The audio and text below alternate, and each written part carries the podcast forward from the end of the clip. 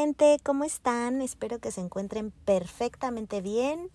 Mi nombre es Iris y quiero darles la bienvenida a un episodio más de Fragmentada y Fabulosa.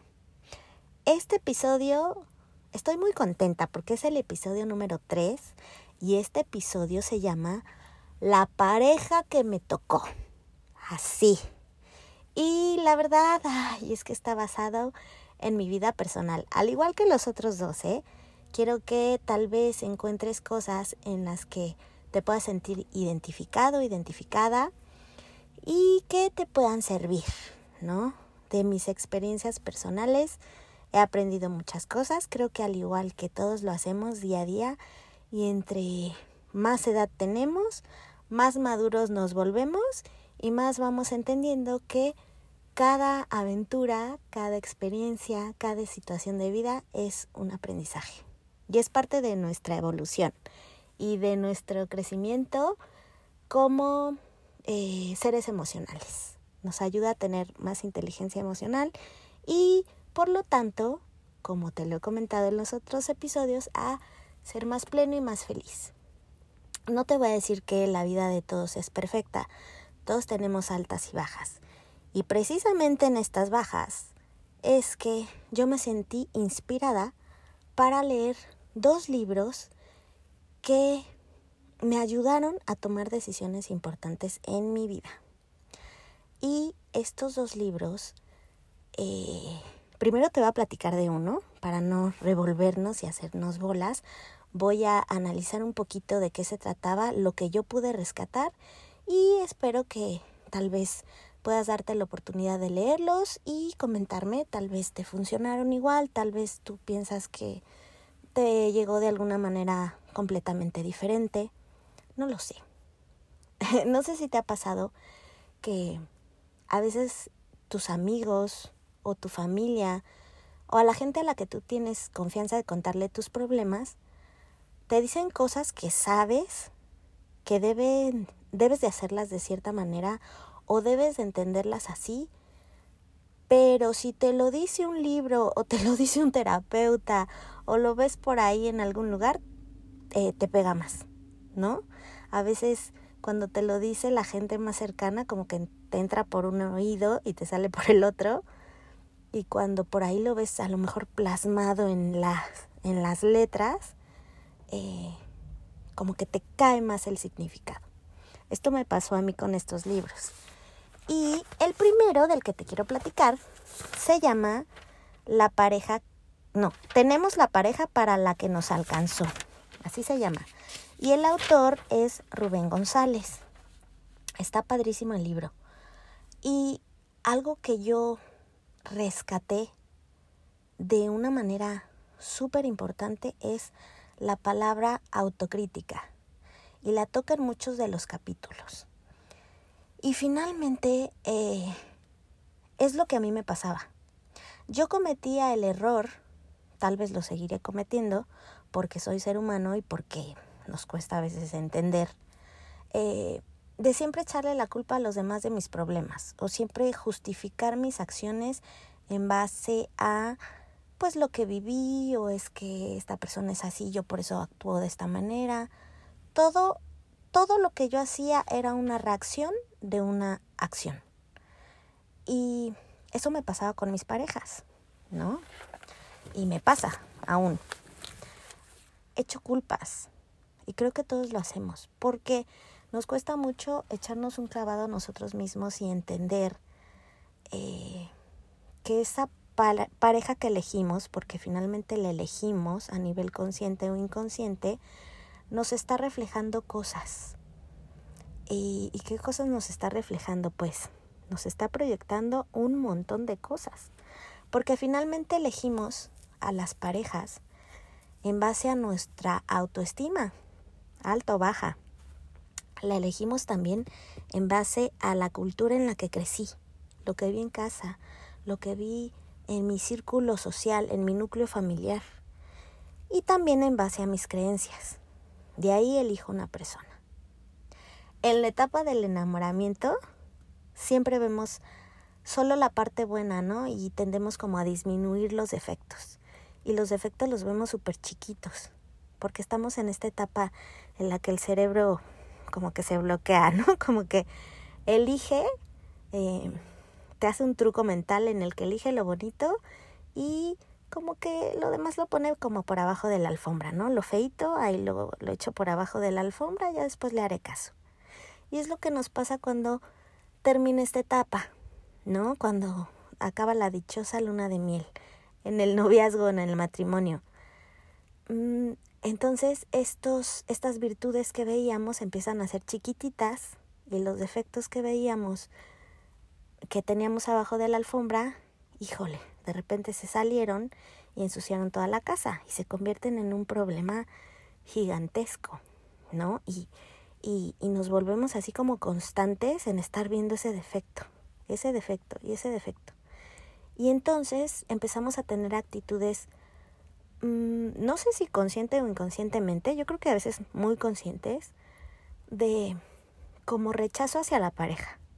Y lo dije con la palabra rechazo porque eh, todo el tiempo estamos como, como ahí, como, como la gotita que está en el, eh, la gotera, ¿no? La gotera que está siempre ahí, cayendo, cayendo, cayendo, hasta que te desespera, ya no puedes más y llamas al plomero. Esto pasa en las relaciones también, esto pasa con nuestra pareja.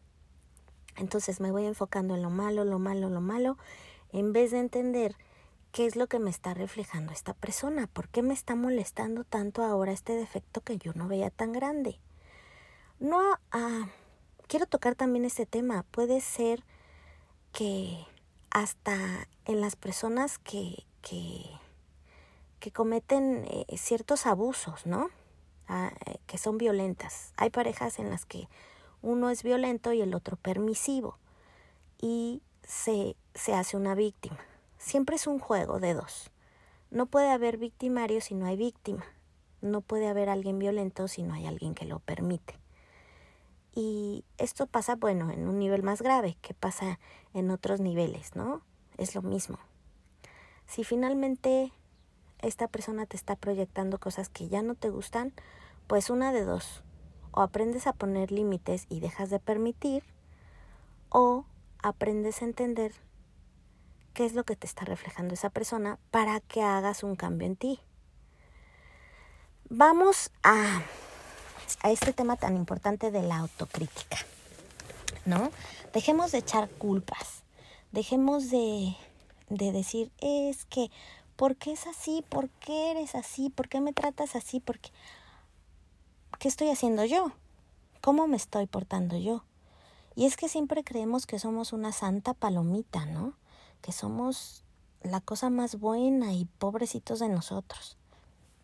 En el libro platica mucho este terapeuta que, que tanto en las terapias y en, las, en los talleres que él lleva, eh, el 90% de las personas, de las parejas, siempre le echan la culpa al otro. Y es que es así. Si yo soy así, soy grosero contigo porque eh, tú me tratas feo o sabes que yo ya no soy cariñoso contigo porque siempre estás de malas. Pero no entendemos la razón por qué se originó el problema. Y es ahí donde ya no te enfoques en ver al otro, enfócate en, en verte a ti. Y es ahí donde entra el otro libro del que te quiero platicar, que coincide en muchos aspectos en este primer libro. Y a la hora de leerlos los dos, enriquecen, pude enriquecer mucho estos conceptos. Tanto el concepto de la autocrítica como el concepto de la proyección. Y la proyección se refiere a este otro libro del que te quiero platicar, que se llama Mi pareja, mi espejo, del autor Benjamín Plata. Y precisamente cuando habla de que una pareja es tu espejo, se refiere a que es tu maestro, y vas a pensar, ay, ¿cómo esta persona que no soporto va a ser mi maestro de algo, no? Pues sí, a veces aunque no nos guste nos está enseñando algo, tanto lo que no te gusta de ti como lo que no puedes soportar, como te lo mencioné antes, o lo que tienes que cambiar o lo que tienes que poner. Y dentro de esta proyección existen diferentes tipos de reflejo. El reflejo número uno se refiere a ese reflejo eh, en la similitud. Y a veces lo más opuesto que, que podemos ver de una persona que nos choca, que no toleramos, eh, en el fondo tiene una similitud contigo y es ahí donde tienes que ver esa proyección. Te voy a poner un ejemplo. Hay una pareja. La mujer es súper, súper generosa. Es la vecina más amable, es la persona más dadivosa, ayuda al prójimo, eh, presta dinero, regala comida en la calle, la persona más generosa que te puedes imaginar. Y el esposo es un hombre muy codo, súper codo, eh, demasiado avaro también, ¿no? Cuida los centavos, todo lo cuenta, eh, no suelta nada, mm, es una protección eh, demasiada. ¿Qué pasa en esta pareja que es tan opuesta? Que finalmente la similitud va en el fondo en el que estas dos personas, eh, ya sea por experiencias en la niñez o por diferentes situaciones que, que han vivido, sienten una falta de amor. Te voy a explicar por qué. Finalmente la persona que es demasiado generosa, en el fondo está buscando la aceptación constante de los demás para sentirse amado y esta otra persona que cuida demasiado el dinero o las cosas materiales, en el fondo tiene miedo de perder y lo enfoca en el materialismo. Tiene miedo de perderse a sí mismo o de perder ese amor, entonces lo hace eh, protegiendo de esa manera, convirtiéndose en un ser muy avaro. En el fondo los dos tienen una carencia y ahí viene la similitud, ahí viene tu proyección en similitud de ese espejo tenemos otro tipo de proyección. Esta proyección que nos refleja tal vez no como somos nosotros, pero sí como somos con los demás. Te explico.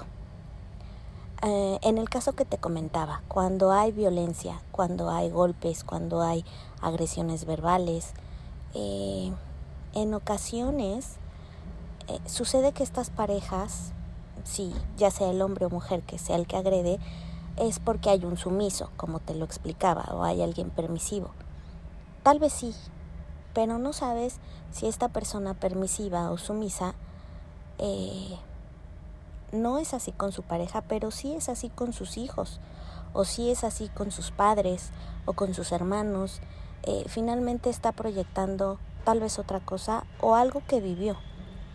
Esa proyección se está reflejando tal vez en experiencias, como te comenté, eh, vividas anteriormente, en estar repitiendo patrones, en cosas que viviste con tus padres, con, con tu familia, y estás reflejando hacia los terceros. Este es otro tipo de proyección. Y el tercer tipo de proyección, cuando ponemos a unas ponemos expectativas muy altas, ponemos a las personas en pedestales. Eh, solemos hacer eso, como te lo comentaba, ¿no? Al inicio. Eh, vemos tantas virtudes que empezamos a subir a esas personas en un pedestal y las tenemos ahí arriba y como nuestras expectativas de esas personas son tan altas en el momento en el que no cumple con esas expectativas se cae del pedestal y esa proyección ya no te gusta y viene el rechazo y viene el porque me trata así, porque soy así y en el fondo me victimizo de alguna u otra manera. Tienes que hacer conciencia qué está pasando contigo. El cambio no es fácil, nunca es fácil, es constante, día a día. Cuando uno cambia, cambia todo. Y a veces nos es difícil entender esto. Y por eso es que estos libros y también muchas terapias, no solo libros, terapias, psicólogos, eh, terapias alternativas, eh, muchas eh, al final coinciden en lo mismo. Tienes que echarte un clavado a ti mismo para entender por qué permites, por qué das de más, por qué accedes a cosas, por qué te comportas de cierta manera, por qué tal vez eres violento, por qué tal vez eres controlador, por qué tal vez eres demasiado permisivo, etcétera, etcétera, etcétera. Todo recae en ti Y cuando tú empiezas a analizarte a ti, vas a hacer un cambio hacia los demás y por consecuencia hacia tu pareja. Eh, hay días que nos levantamos y queremos mandar todo por un tubo, porque no tenemos la paciencia de estar pensando, ay, es que ¿por qué será? ¿Por qué estará sucediendo esto? Y me voy a analizar. No, simplemente queremos este día no soporto a mi, a mi pareja, perdón, y ya me quiero ir. Y puede ser que tomes esa decisión, sí. O puede ser que te quedes ahí también. Pero mientras tú no decidas hacer este, este análisis en ti, en tu vida, en tus actitudes, en tu forma de ser, no vas a hacer un cambio positivo. Y ese cambio positivo no va a traer lo mismo para ti.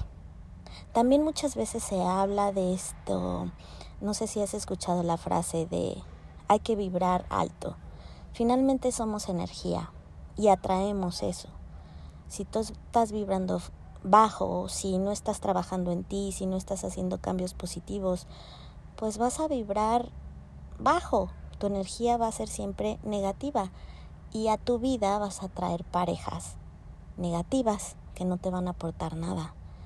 Eh, en cambio, si aprendes a entender que tal vez eso te está enseñando algo, esa pareja que elegiste te está mostrando algo que tienes que hacer, ya sea un cambio inmediato, un cambio profundo, tal vez un cambio leve, o tal vez tú le estás ayudando a esa persona a hacer un cambio, pero finalmente ten ese análisis y esa autocrítica para poder tener una plenitud en pareja. Es difícil, es un trabajo constante y mm, creo que sí, definitivamente con la edad te vas volviendo un poco más crítico, un poco más analítico y tolerante y aprendemos a tomar mejores decisiones en cuanto a nuestras relaciones personales. Eh, espero que, que estos dos libros que te recomendé te gusten, si no es así, puedes comentarme eh, qué es lo que no te pareció. Tal vez que pudiste encontrar cosas que yo no vi, que, sean mucho más importantes que las que yo te estoy platicando ahora y que te pueden ayudar mucho más. Me encantaría que me lo comentaras. Y como siempre, espero que te haya servido un poquito mi opinión personal y, y mi visión ante, ante la situación de pareja y que puedas aplicarla a tu vida así como yo trato de aplicarla día a día. Espero que te haya gustado mucho, espero que te encuentres muy muy bien espero que me escuches en el próximo episodio. Nos vemos.